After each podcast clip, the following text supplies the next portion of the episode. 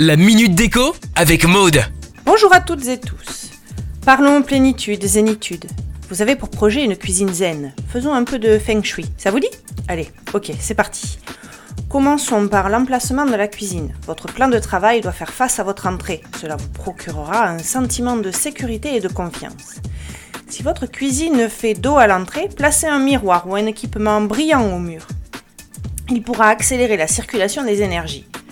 Concernant les matières dans une cuisine feng shui, évitez les angles coupants. Idem pour les matières plastiques ou métalliques qui ne doivent pas être omniprésentes.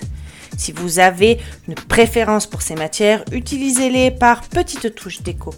Le feng shui apprécie le marbre, le bois, l'ardoise, la pierre. Un aménagement harmonieux pour le chi. Vous évitez l'îlot central carré qui donne des coins saillants. Ne chargez pas trop la déco, le plan de travail doit être dégagé, épuré.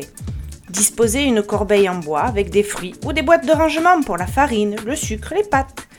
Dans la cuisine, le feng shui, la poubelle se place dans un placard fermé. Dans le feng shui, l'eau ne doit pas côtoyer le feu, ce qui veut dire la cuisinière loin de l'évier, le lave-vaisselle loin du four, du moins pas en face à face. L'éclairage feng shui. S'il n'est pas naturel, donc pas suffisant, vous pouvez aussi prévoir de nombreux points lumineux. Donc pour une cuisine feng shui, l'eau et le feu sont séparés, les couleurs beige, taupe, blanc avec quelques touches de couleurs jaune, vert, orange. Pas de pendule ni téléviseur. La cuisine feng shui est un espace où le tic-tac du temps n'a pas sa place.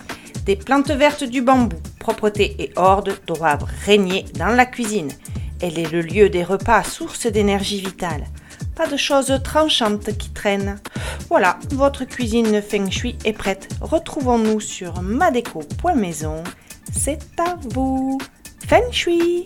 Retrouvez la minute déco sur itswanradio.com. itswanradio.com